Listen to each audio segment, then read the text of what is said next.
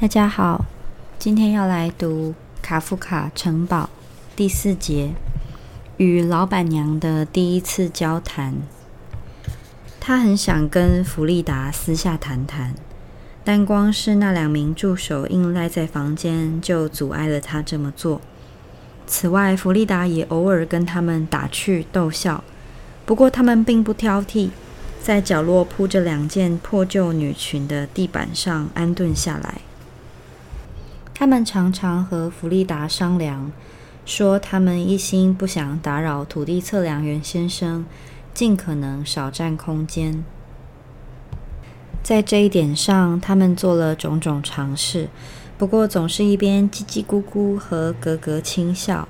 他们把双臂、双腿交叠，蜷缩在一起，在朦胧的光线中，别人在他们那个角落里只看见一大团东西。尽管如此。可惜，从白天的经验中，还是知道他们是十分警觉的观察者，总是盯着 K 看。就算他们在看似稚气的游戏中，把手当成望远镜，并且做着类似的蠢事，还是朝这边眨眼。主要看起来是忙着整理他们的胡子。他们很在乎他们的胡子，无数次互相比较长短和疏密。并且让弗利达来评断。K 往往从他的床上漠然地看着他们三个的活动。这会儿，当他觉得有足够的力气下床，大家全都急忙跑过来伺候他。他的力气还没有强到能抗拒他们的服侍。他察觉自己因此在某种程度上落入对他们的依赖。这种依赖可能会有不良的后果。但他只能任由此事发生。再说，这也称不上愉快。坐在桌旁喝着弗利达拿来的好咖啡，坐在弗利达所生的炉火旁取暖，让那两名热心而笨拙的助手下楼上楼跑个十趟，拿来盥洗的水、肥皂、梳子和镜子，最后还拿来一小杯兰姆酒，因为 K 含蓄地表达了这个愿望。在这番发号施令和接受伺候当中，K 说：“现在走吧，你们两个，我暂时什么也不需要了，想单独和弗利达小姐谈一谈。”他这样说，与其说是怀着成功的希望，不如说是出于惬意的心情。而当他在他们脸上没看出什么抗拒之意，为了补偿他们，他又说。然后我们三个就到村长那儿去，你们到楼下店里等我。说也奇怪，他们听从了。只不过临走之前，他们还说我们也可以在这里等。而 K 回答：“这我知道，但我不想。”那两个助手一走，弗利达就坐到 K 怀里，说：“亲爱的，你对这两个助手有什么不满呢？在他们面前，我们不需要有秘密，他们很忠诚。”这令 K 生气，但在某种意义上却也乐于听到。哦，忠诚，K 说，他们一直在窥视我，那毫无意义，可是令人厌恶。我想我了解你的意思，他说，搂住他的脖子，还想说些什么，却没法往下说。而由于那张椅子就在床的旁边，他们就往那一晃，倒了下去。他们就躺在那里。但不像那一夜那一般沉醉。他在寻找什么？他也在寻找什么？愤怒的面容扭曲，把头往对方胸膛里钻。他们寻找着，而他们的拥抱和抬起的身体没有让他们忘记寻找的义务，反而提醒了他们寻找的义务。就像狗儿拼命地刨地，他们刨着彼此的身体。而且无助地感到失望。为了得到最后的幸福，有时他们的舌头横扫过对方的脸，直到疲惫让他们安静下来，感谢起彼此。接着，那些女仆也上楼来了，看他们躺在这里的样子。其中一个说：“出于同情，扔了块布在他们身上。”后来，当 K 挣脱那块布，环顾四周，那两个助手又已经在他们的角落里了。这并不令他感到奇怪。他们用手指着 K，互相提醒对方要严肃，并且敬了礼。可是除此之外，老板娘也贴着床边坐着，再织一只袜子。一件小小的工作，跟她几乎遮住整个房间的光线的庞大身躯不太相称。我已经等了很久了，他说，抬起脸来，那张脸已经布满了年老的皱纹，但整张大脸倒还算是光滑，也许曾经美丽过。他这句话听起来像是指责，一个不恰当的指责，因为 K 没有要他来，因此他只点点头证实他的话，同时坐直了身子。弗利达也站起来，但离开了 K，倚着老板娘所坐的椅子。老板娘太太，K 心不在焉地说：“您想对我说的话，难道不能延后再说吗？等我从村长那里回来之后，我在那里有一场重要的会谈。”请相信我，土地测量员先生，这一场更重要。老板娘说，在那里要谈的事大概只是关于一件工作，在这里要谈的事却是关于一个人，关于弗利达，我亲爱的女仆。原来如此，可以说。那么您说的当然没错，只不过我不知道这件事为什么不交给我们两个来处理。出于爱，出于担心，老板娘说，一边把弗利达的头拉向自己。弗利达站着，也只急于坐着的老板娘的肩膀。既然弗利达对您如此信赖，可以说，我也只好信赖您。由于弗利达刚才说我的助手忠诚，那么我们等于都是朋友。老板娘太太，我可以对您说，我认为最好的办法是我和弗利达结婚，而且要尽快。只可惜。只可惜我无法补偿弗利达由于我而失去的东西，在贵宾楼的职位，还有克拉姆的友谊。弗利达抬起脸来，眼里盈满泪水，眼中毫无胜利之情。为什么是我？为什么偏偏选中了我？怎么说？K 和老板娘同时问道。他心乱了，可怜的孩子。老板娘说。由于太多的幸与不幸交织在一起的心乱，这时像是要证实这句话，弗利达冲向 K，疯狂地亲吻他，仿佛房间里没有别人，然后哭泣着，始终仍拥抱着他，在他面前跪下。K 一边用双手抚摸弗利达的头发，一边问老板娘：“看来您认为我说的对？您是个正人君子。”老板娘说。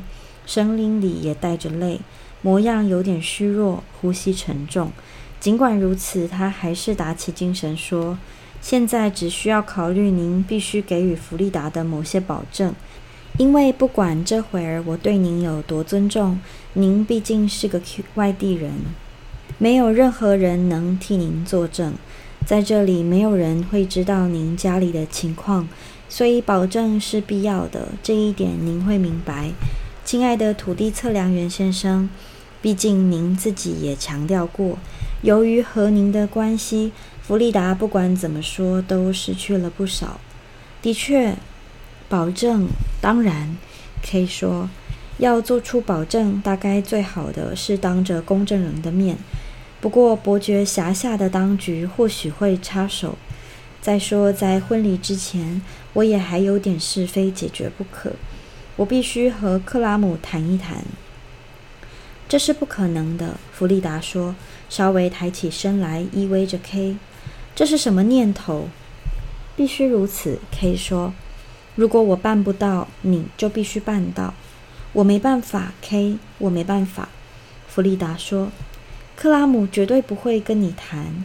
你怎么会以为克拉姆会跟你谈呢？那么他会跟你谈吗？K 问。也不会，弗利达说：“不会跟你谈，也不会跟我谈，这是完全不可能的事。”他摊开双臂，转向老板娘：“老板娘太太，您看看他在要求什么？”“您很奇怪，土地测量员先生。”老板娘说。此刻他坐得更直了，那模样很吓人，双腿岔开，偌大的膝盖从薄薄的裙子里凸出来。您要求的事是不可能的，为什么不可能？K 问。这我会向您解释。”老板娘说，那语气像是这番解释并非帮他最后一个忙，而已经是他所施加的第一个惩罚。我很乐意向您解释，我虽然不属于城堡，而且只是个女人，只是这间最低级的一间旅店里的一个老板娘。她不是最低级的，但也相去不远，所以有可能您不会太重视我的解释。但是我这一生里都睁大了眼睛，也遇见过许多人，并且独自挑起经营旅店的整个重担。因为我丈夫虽然是个好孩子，但他不是当老板的料，而且他永远不会明白什么叫责任。举例来说，其实就是多亏了他的疏忽，那天晚上我已经累得要倒下，您才会在这个村子里平平安安、舒舒服服地坐在这张床上。怎么说？可以问。从某种心不在焉当中清醒过来。与其说是由于生气而激动，不如说是由于好奇。您会在这里，只是多亏了他的疏忽。老板娘又大声说了一次，食指对着 K 伸出来。弗利达试图安抚他：“你这是干嘛？”老板娘说，一边迅速转动整个身躯。土地测量员先生问了我，而我必须回答他。否则，他怎么会了解对我们来说理所当然的事？也就是克拉姆先生绝对不会跟他说话。我说不会，其实是绝对不能跟他说话。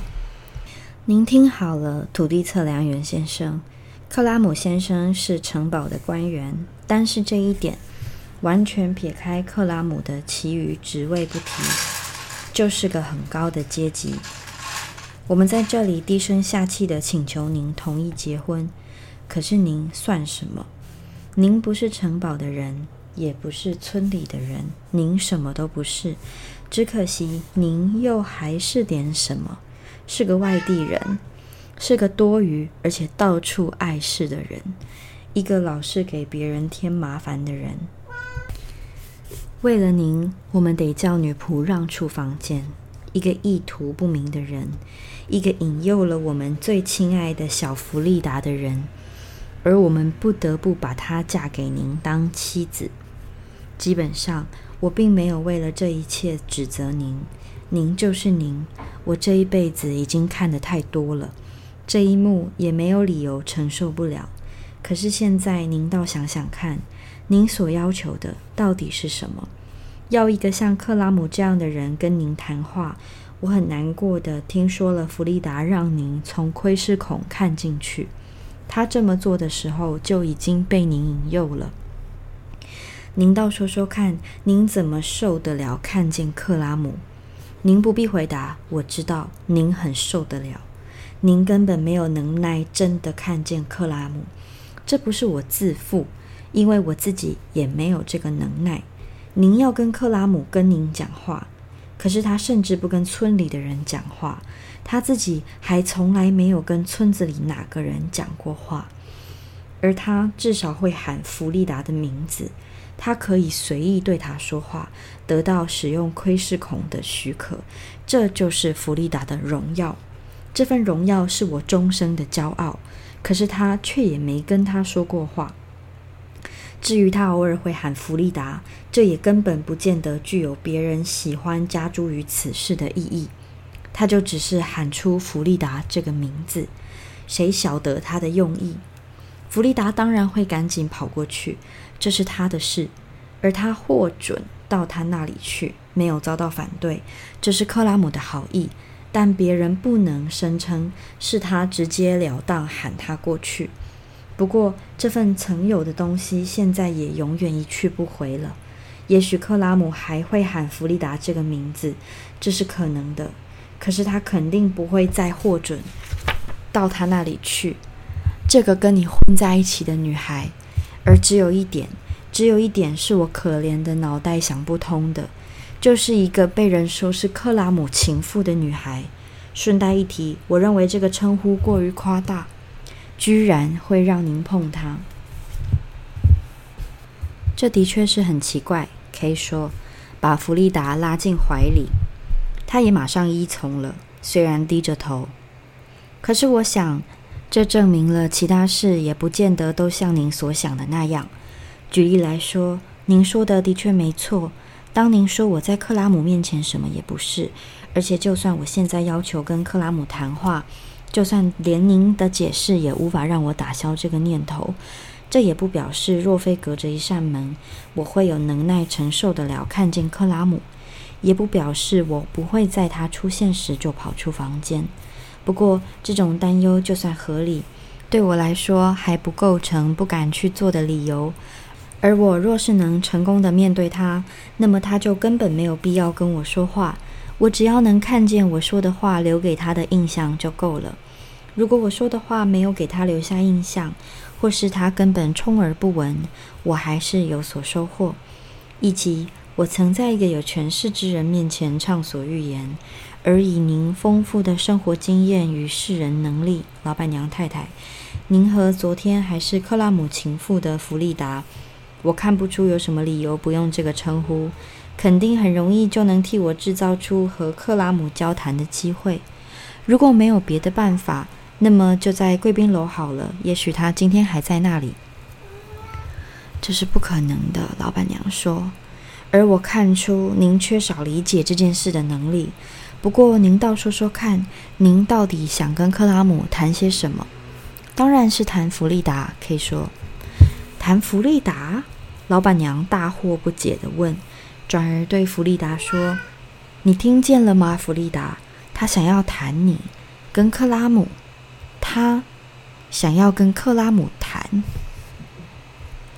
哎，可以说，老板娘太太，您是个如此令人尊敬的聪明人，却还是会被一点小事吓到。嗯，我是要跟他谈弗利达这件事。并没有那么惊人，反倒是理所当然的。因为您肯定也弄错了。如果您认为从我出现的那一刻，弗利达对克拉姆就失去了重要性，如果您这样认为，您就低估了他。我很清楚，我这样做很狂妄，想在这件事情上教导您，但我却不得不这么做。克拉姆和弗利达的关系不可能由于我而有所改变。要么就是没有什么重要的关系。那些剥夺了弗利达情妇这个荣誉头衔的人，其实就是这么说的。那么这份关系如今也不存在。要么就是有这份关系存在。那么他怎么可能由于我？您正确的说过，我在克拉姆眼中什么也不是。那么这份关系怎么可能由于我而受到干扰？这件事，一个人在受到惊吓的那一刻都会相信。可是稍加考虑就能纠正过来。另外，让我们也听听弗利达对这件事的看法吧。弗利达的目光飘向远方，脸颊贴在 K 胸前，说道：“事情肯定是像妈妈说的这样，克拉姆不会再理我了。不过，并不是因为亲爱的你来了，这种事震惊不了他。我倒认为那是他的安排，让我们在那柜台底下相聚。”那个时候应该受到祝福，而非诅咒。如果是这样，可以缓缓地说，因为弗利达这话很甜蜜。他闭上眼睛几秒钟，让自己被这番话渗透。如果事情是这样，那就更没有理由害怕跟克拉姆把话说清楚。说真的，老板娘说，从上方俯视着 K，您有时候让我想起我丈夫。您就跟他一样固执，而且孩子气。您才到这里几天，就以为您什么事就都比本地人更懂，比我这个老太太更懂，也比弗利达更懂。他在贵宾楼可以说是见多识广。我不否认，偶尔也有可能完全违反规定、违反老规矩来办成某件事。这种事我没有亲身经历过。但据说是有过这样的例子，也许吧。不过那肯定不是以您这种方式办到的。像您这样老是说不，一味的固执己见，把别人好心的劝告当成耳边风。您以为我是为您担心吗？当您只是一个人的时候，我管过您吗？虽然我若是管管您，可能会好一点。有些事情说不定能够避免。当时我针对您，就只跟我丈夫说过一句话：离他远一点。对我来说，要不是弗利达现在被卷入您的命运中，这句话直到如今都还适用。不管您喜不喜欢，我对您的关心是多亏了他，甚至我对您的重视也是多亏了他。而您不能就这样拒绝我，因为我是唯一一个像母亲一样关心守护小弗利达的人。您必须对我负起全责。有可能弗利达说的对，所有发生的事都是克拉姆的意思。可是我现在对克拉姆一无所知，我永远不会跟他交谈，我完全无法接近他。而您却坐在这里抱着我的弗利达，而且将由我照顾，我何必隐瞒呢？是的，由我照顾。因为年轻人，如果我把你赶出这间屋子，您在村子里去找一个住处试试看。哪怕是间狗屋。谢谢，K 说，您的话很坦白，而我完全相信您。所以说，我的地位是这么不稳固，而受到我的牵连，弗利达的地位也不稳固。不，老板娘生气的大声插进话来，在这件事上，弗利达的地位跟您的地位根本没有关系。弗利达是我家里的人，没有人有权利说他在这里的地位不稳固。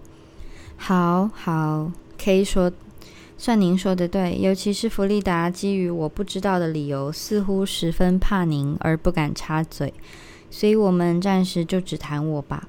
我的地位极不稳固，您没有否认这一点，反而想努力证明这一点。一如你所说的一切，我的话也只是大部分正确，而非完全正确。”举例来说，我知道有一个相当不错的地方可以让我过夜，是哪里？是哪里？老板娘和弗利达同时急切地喊道，仿佛他们之所以这么问是有同样的理由。在巴纳巴斯家里，可以说那些无赖。老板娘喊道：“那些狡诈的无赖，在巴纳巴斯家，你们听听。”他转而面向那两个助手所在的角落，可是这两人早已走出角落，手挽着手站在老板娘身后。此刻，他仿佛需要支撑，抓住了其中一人的手。你们听听，这位先生都在哪里鬼混？在巴纳巴斯家里，在那里他当然有地方过夜。唉，要是他果真在那里过夜就好了，而不是在贵宾楼。可是你们两个当时又在哪里呢？那两个助手还没有回答，K 就说：“老板娘太太，这是我的助手，您对待他们却好像他们是您的助手，您我的看守人。在所有事情上，我都愿意极其礼貌的，至少针对您的看法来做讨论。可是，在我的助手这件事上，我却不愿意，因为这件事的情况再清楚不过。因此，我请求您不要跟我的助手说话。”要是我的请求不够，我就禁止我的助手回答您。所以说，我不准跟你们说话。老板娘说，然后他们三个人都笑了。老板娘的笑带着嘲讽，但比 K 预料的温和得多。两个助手的笑带着他们平常那种态度，似是意味深长，又似了无含义，完全不负责任。您可别生气，弗利达说：“你得正确的了解我们的激动。其实也可以说，我们现在彼此相属。这件事全得感谢巴纳巴斯。我第一次在酒吧看见你的时候，你走进来挽着欧尔加的手臂。虽然我已经知道你的一些事，但整体来说，我其实根本不在乎你。而我不仅是不在乎你，我几乎一切都不在乎。”几乎一切。当时我也对许多事不满，而有些事让我生气。可是那是种什么样的不满和生气？例如，一个在酒吧的客人冒犯了我，他们老是纠缠我。你也见过那些小伙子。可是还有比那更气人的事：克拉姆的随从还不是最气人的。对，一个人冒犯了我。当时，这对我来说算什么呢？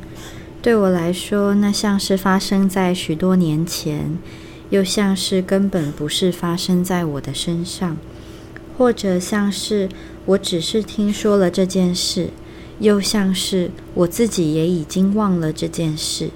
可是现在我无法描述这件事，甚至无法想象。自从克拉姆离开我以后，一切改变了这么多。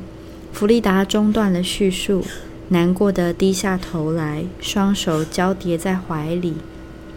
您看吧，老板娘大声地说，那样子仿佛不是她自己在说话，而只是她把声音借给了弗利达。她也靠近了一点，这会儿就坐在弗利达旁边。土地测量员先生，这会儿您看看您的所作所为的后果。您不准我。跟他们说话的这两位助手也该看一看，得个教训。您把弗利达从他所遇过的最幸福的处境中拽了出来，而您之所以能够办到，是因为弗利达孩子气的过度具有同情心，受不了看见您挽着欧尔加的手臂，似乎就这样任由巴纳巴斯一家人摆布。他拯救了您，因而牺牲了自己。这会儿事情已经发生了，弗利达用他所拥有的一切换来坐在您膝盖上的幸福，您却把您曾经有机会在巴纳巴斯家过夜这件事当成您最大的一张王牌打出来，借此您莫非是想证明您并不依靠我？的确，假如您真的在巴纳巴斯家过了夜。那么您就完全不需要依靠我，必须立刻离开我的屋子，一刻也不许多待。我不知道巴纳巴斯一家人犯了什么过错。可以说，一边小心地把有气无力的弗利达扶起来，慢慢扶他坐在床上，自己站了起来。也许在这件事情上您说的有理，但是当我恳求您把我们的事，弗利达和我的事，留给我们两个自己来处理，我肯定也有理。您先前提过爱和担心，可是，在那之后，我并没有察觉到多少爱和担心，反倒是察觉到不少恨与讥笑，还有逐客令。倘若您是存心要弗利达离开我，或是要我离开弗利达，那么您做的相当巧妙。但我认为您还是不会成功。而要是您成功了，那么您将会容许我也做一次阴沉的恐吓，后悔莫及。至于您提供我的住处，您指的只可能是这间令人恶心的陋室，根本不能肯定是您自愿这么做。事情更像是有伯爵辖下当局的指令。现在我会去那里报告，说您要我搬出这里，等他们分配另一个新的住所给我。您大概可以如释重负地松一口气，而我却会更加松一口气。现在我要为了这件事和其他事情到村长那里去，请您至少照顾一下弗利达。您用您所谓母亲般的话语，把他整得够惨了。说完，他转向那两名助手：“跟我来。”他说，从钩子上取下克拉姆那封信，打算离去。